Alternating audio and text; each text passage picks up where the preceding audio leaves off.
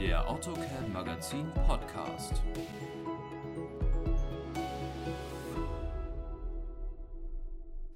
Hallo und herzlich willkommen zum AutoCAD Magazin Podcast.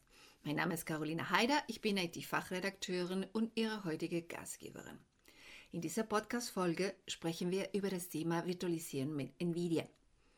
Mit uns sind heute Frank Scheufens. Er ist äh, Produktmanager Professional Solutions bei der Firma PNY Software. Und Manfred Pieper. Er ist Regional Marketing Manager Central Europe des Unternehmens. Herzlich willkommen, Herr Scheufens, und natürlich auch herzlich willkommen, Herr Pieper. Ja, hallo Frau ja. Heider und auch vielen Dank für die Einladung. Gerne.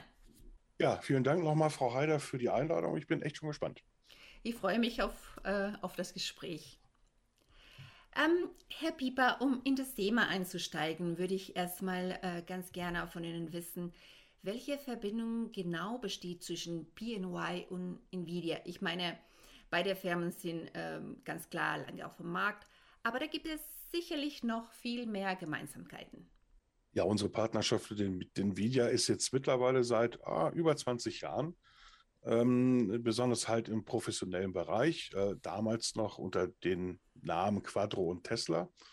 Und äh, ja, wir können mittlerweile auf eine sehr enge Partnerschaft zurückblicken und haben sie auch immer noch, äh, was uns ja auch gewisse Vorteile bringt. Äh, wir haben ein eigenes Produktmanagement mit Herrn Scheufens dabei. Wir haben natürlich unser Vertriebsteam, was auch durch Nvidia mitgeschult wird.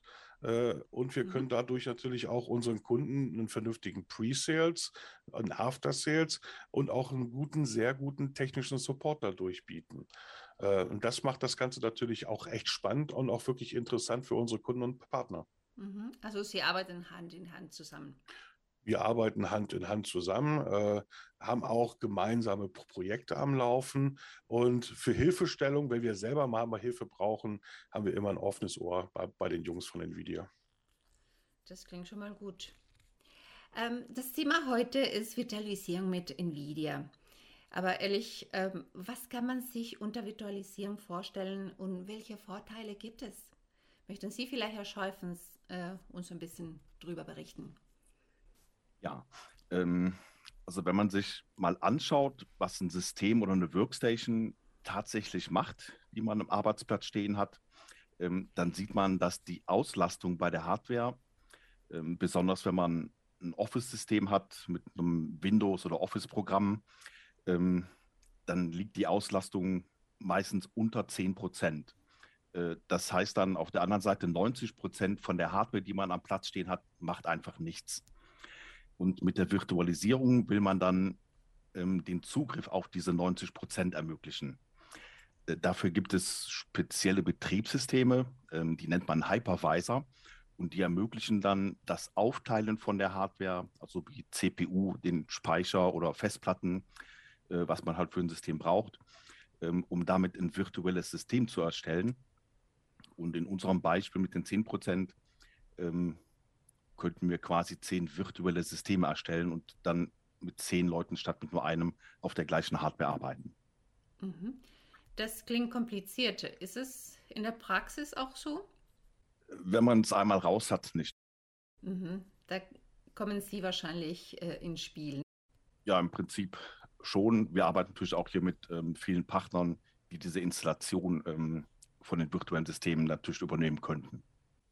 Aber was kann ich mir noch unter Virtualisierung vorstellen und welche weiteren Vorteile gibt es? Also da kann ich wahrscheinlich mal reinspitzen. Ähm, wir haben mehrere Kunden zum Beispiel, äh, besonders auch aus der Automobilindustrie oder halt aus der Manufacturing-Industrie, die äh, halt mit diesem Serversystem und mit der Virtualisierung arbeiten. Ähm, der Vorteil ist halt eben, dass sich viele äh, Arbeitsplätze quasi die Rechenpower des Servers halt zunutze machen und damit auch die Rechenpower der GPU. Ähm, der Vorteil, die sind halt immense Vorteile halt dabei. Datensicherheit bleibt im Unternehmen. Das heißt, nicht jeder einzelne Mitarbeiter hat die Dateien bei sich auf dem Rechner oder im schlimmsten Fall sogar noch auf dem USB-Stick. Ähm, die Rechenpower wird per Profile verteilt auf die einzelnen Mitarbeiter. Und äh, wir konnten schon Erfahrung schon herausfinden, dass ähm, Firmen, die ein Serversystem bei sich stehen haben, mit mehreren GPU-Karten, in diesem Fall waren es RTX-Karten, äh, eine Leistungssteigerung von über 80 Prozent hatten gegenüber einer einzelnen Workstation. Das ist einer der Vorteile für halt die Virtualisierung halt eben. Das sind in der Tat erhebliche Vorteile. Ja, ja. da würde ich auch noch kurz gerne was zu sagen. Gerne. Ähm, ja, also in diesen Firmen ähm, sind ja dann die ganzen Server-Systeme ähm, im Datencenter. Das ermöglicht dann auch eine zentrale Verwaltung. Das macht also entsprechend die IT, die stellt dann für die Mitarbeiter nur die Desktops entsprechend zur Verfügung. Ähm, die Nutzer sehen im Grunde oder bekommen im Grunde nur einen Videostream und eben damit keine Daten äh, mehr, was die Datensicherheit eben stark erhöht. Ähm, und die User können sich dann über Netzwerk oder Internet entsprechend auf ihre Systeme einloggen. Äh, das ist das Stichwort Mobilität, Arbeiten von überall. Und das war ja gerade in letzter Zeit auch ein ganz wichtiger Punkt für alle. Ganz klar, das ist wirklich ein ganz heißes Thema. Aber warum sind für die Virtualisierung Grafikkarten überhaupt notwendig, Herr Scheufens? Ähm, also Virtualisierung an sich gibt es schon ziemlich lange, also wahrscheinlich weit über 20 Jahre schon. Ähm, in den letzten Jahren ist aber die Grafik äh, sagen immer schöner und besser geworden äh, und das braucht dann auch Rechenleistung. Ähm, so alles, was in dem virtualisierten System passiert, muss von der CPU berechnet werden. Ähm, und wenn man sich Betriebssysteme anschaut, ähm, die meisten benutzen ja Windows und wir hatten da Windows 7, äh, Windows 10, demnächst kommt Windows 11. Ähm, und mit jedem System wurde dann mehr von der Grafik oder Grafikkarte verlangt, die ja physikalisch bisher nicht in der Virtualisierung ähm, dabei war. Äh, von Windows 7 auf Windows 10 hatten wir zum Beispiel einen Sprung von über 30 Prozent in der Auslastung bei der CPU. Und auch wenn man sich ähm, die Applikationen anschaut, mit denen man üblicherweise arbeitet, so wie Internetbrowser oder die Office-Programme wie Excel, PowerPoint, äh, Office als E-Mail-Programm oder auch ähm, bei den Webbrowsern, die brauchen heute Grafikbeschleunigung ähm, oder einfach auch ein PDF-Viewer, äh, Photoshop etc. Das alles braucht heute mehr und mehr Grafikbeschleunigung. Ähm, mit der Folge, dass wenn die CPU das alles auch mitberechnen muss, die Anzahl der User auf einem Server äh, quasi sinkt. Und mit dem Einsatz von der Grafikkarte kann dann hier die Grafikkarte diese Last übernehmen und damit eben wieder mehr User auf dem Server erstens ermöglichen. Und zweitens kann eine Grafikkarte diese entsprechende Beschleunigung auch noch viel besser. Ähm, man merkt heute quasi auch keinen Unterschied dann deswegen mehr, ob man jetzt ein lokales System hat oder ein virtualisiertes System, das im Prinzip ja im, im Serverraum steht. Sie haben das Thema Rechenleistung angesprochen. Da frage ich mich natürlich, welche Systemvoraussetzungen müssen Unternehmen für die Virtualisierung erfüllen? Ja, Voraussetzungen für die Virtualisierung ähm, liegen erstmal im Netzwerkbereich.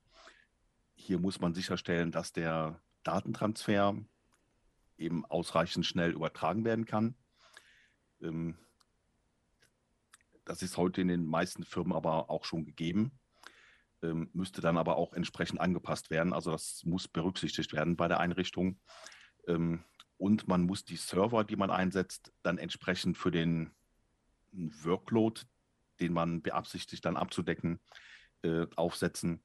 Ähm, sprich den Speicher für den Server entsprechend groß für die virtuellen Maschinen, die man dann benötigt. Oder auch die CPU muss entsprechend so ausgewählt werden, dass sie für die Arbeitslast ähm, richtig ist. Da gibt es Anforderungen, entweder braucht eine Applikation ähm, eine hohe Frequenz, um schnell arbeiten zu können. Äh, möglich wäre auch, dass die mehrere äh, CPU-Kerne benötigt. Ähm, also hier muss man erstmal schauen, was genau möchte man mit dem System machen und dann das System eben genau für diesen Workload ausrichten. Welche verschiedenen Anwendungsmöglichkeiten und Gebiete gibt es Oh, die sind vielfältig. Also es ist jetzt nicht nur beschränkt auf äh, Entwicklung und Design, sondern äh, das fängt an bei den Finanzdienstleistungen, Government natürlich, Fertigung, Gesundheitswesen, Bildung, Datenwissenschaften und Media Entertainment. Äh, es kommt immer halt, es gibt auch verschiedene Applikationen für diese gewissen Bereiche. Äh, es kommt immer halt darauf an, was benötigt wird, ist ganz klar.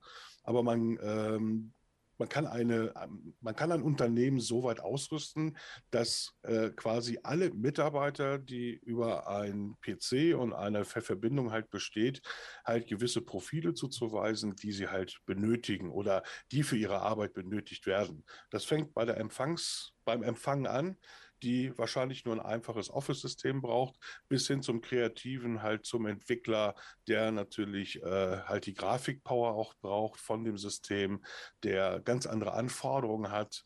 Äh, man kann also von bis das Ganze alles ausschmücken und alles halt mit Profile einstellen. Und bei der Firmengröße ist Virtualisierung was für größere äh, Unternehmen oder auch Mittelständler können virtualisieren? Nein, es können, eigentlich können alle. Eigentlich können alle. Es kommt natürlich halt darauf an, äh, bei etwas, äh, bei den großen Firmen oder bei den Enterprise, äh, steht in erster Linie äh, neben der Kostenstruktur, weil man muss ja erstmal ein Investment erstmal machen, um das bei sich zu installieren, steht neben der Kostenstruktur auch die Kostenstruktur der Administration dahinter und auch der Arbeitsaufwand, der Workload der Administration. Ähm, das ist für für die Enterprise-Firmen in erster Linie erstmal wichtig, wie die Administrationskosten und äh, die Servicekosten halt sind. Und die sind natürlich extrem niedrig, weil der Admin braucht eigentlich nur noch die Profile einzustellen und die User loggen sich mit ihrem Profil ein. Äh, für kleine Mittelständische ist es aber auch sehr interessant, besonders im Bereich, äh, jetzt hatten wir jetzt anderthalb Jahre, zwei Jahre halt die Pandemie und auch mit Homeoffice, äh, dass die ihre Mitarbeiter auch nach Hause quasi schicken können, im Homeoffice arbeiten lassen können, aber dass diese Mitarbeiter aber auch von zu Hause aus auf hochperformanten Systemen halt arbeiten können. Ähm, es kommt im Endeffekt, ähm, ich denke mal, Herr Schäufens wird auf das Lizenzmodell nochmal zurückkommen. Es kommt im erstmal da darauf an, wie groß die Server sein müssen, beziehungsweise von der Hardware-Ausstattung. Aber das geht für mittelständische Unternehmen wie auch für Enterprise-Firmen. Das ist, da gibt es keinen Unterschied. Der einzige Unterschied ist eigentlich nur in der Hardware-Ausstattung, halt im Serverbereich. Mhm. Herr Schäufen, wollen Sie uns verraten, mit welchen Kosten es bei so einem Vorhaben zu rechnen, äh, in Bezug zum Beispiel auf Lizenzen? Ja, also neben der nötigen Server-Hardware ähm, benötigt man Lizenzen für die Virtualisierung. Ähm, die gibt es in verschiedenen Stufen, je nachdem, was man jetzt genau dann virtualisieren möchte. Das ist zum Beispiel beim Terminal-Server stellt man den Usern nur Applikationen zur Verfügung, mhm. äh, spezielle. Und hier beginnen die Lizenzgebühren bei ungefähr 10 Euro pro Jahr. Ähm, dann geht es weiter über Virtual PC. Äh, das ist, wenn die User einen kompletten eigenen PC äh, bekommen sollen.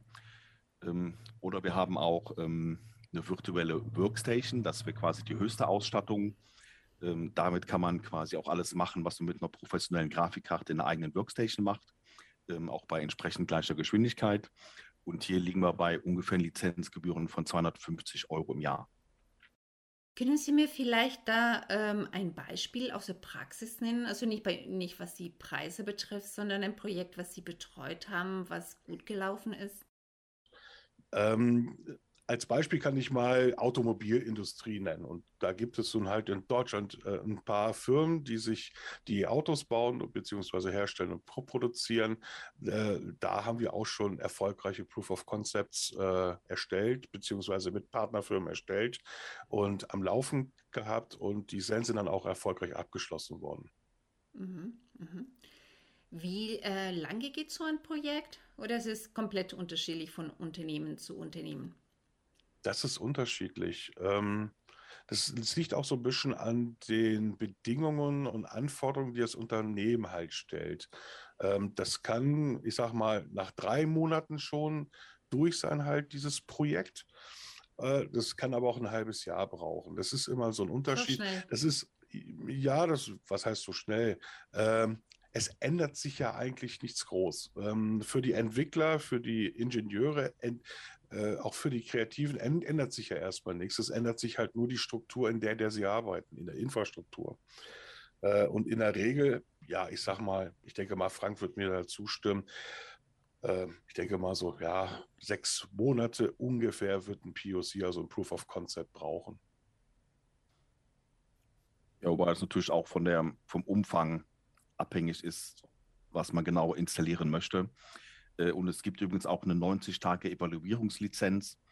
Ähm, Je nach Projekt kann man die jedenfalls auch nochmal äh, quasi abschließen, um dann eben in der POC-Phase, zumindest auf der Lizenzbasis, keine Kosten zu verursachen.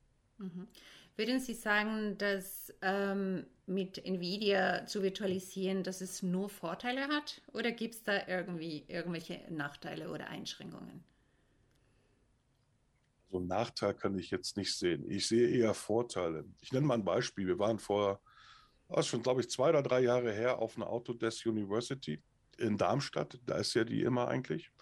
Und äh, wir haben zusätzlich noch einen fertigen Server in unserem Headquarter in Bordeaux stehen. Ähm, und wir sind mit einem Microsoft Surface äh, Pro, das ist ja nun nicht gerade, das ist ein Tablet eigentlich mit einer angeschlossenen Tastatur, auf diesen Server drauf zugegriffen und konnten so halt Interessierten zeigen, wie schnell das ist und äh, wie effektiv man damit auch arbeiten kann. Ähm, der Surface war erstmal in diesem Moment äh, nur der Ausgabebildschirm. Sämtliche Arbeiten wurden auf dem Server halt gemacht. Und äh, das ist natürlich ein immenser Vorteil. Und äh, ich denke mal, ähm, diese Virtualisierung wird sich in Zukunft noch weiter ausbreiten, weil sie äh, doch sehr viele Vorteile bietet. Einmal von der Kostenstruktur her, zweitens von der Datensicherheit her und auch von der Produktivität her. Und das ist, also Nachteil bis jetzt konnte ich bis jetzt noch nicht sehen. Nein. Also um mal einen Nachteil zu nennen, gut, ich bin nicht sicher, ob das wirklich ein Nachteil ist, äh, weil man auch entsprechende Vorkehrungen natürlich dann treffen muss. Äh, wenn man jetzt einen Server hat, der 50 Leute bedient, ähm, dann würden auch 50 Leute nicht mehr arbeiten können, wenn dieser eine Server mal ausfällt. Ähm, und hier muss man eben ganz besonderen Wert darauf legen, äh, dass sowas nicht passieren kann, beziehungsweise dass dann eine Backup-Lösung entsprechend auch vorhanden ist. Okay. Heute haben wir einiges über die Vorteile der Virtualisierung mit NVIDIA ähm, gelernt, wie man es am besten umsetzt, was man vielleicht nicht tun soll und auch einige Tipps bekommen. Ich bedanke mich bei unseren heutigen Gästen. Vielen Dank, Herr Pieper und auch Herr Scholfens, für die vielen Tipps und auch für die umfassenden Einblicke. Einen vielen Dank auch von mir und vielen Dank, Frau Heider, für das nette Gespräch und ich freue mich schon aufs nächste. Ja, vielen Dank natürlich auch von mir. Gerne. Und Ihnen allen zu Hause oder unterwegs, danke, dass Sie zugehört haben. Bis zur nächsten Folge des AutoCAD Magazin Podcast. Weitere Informationen rund um die Lösungen von Autodesk finden Sie bei uns unter www.autocad-magazin.de und auf LinkedIn, Xing, Twitter oder Facebook. Der AutoCAD Magazin Podcast.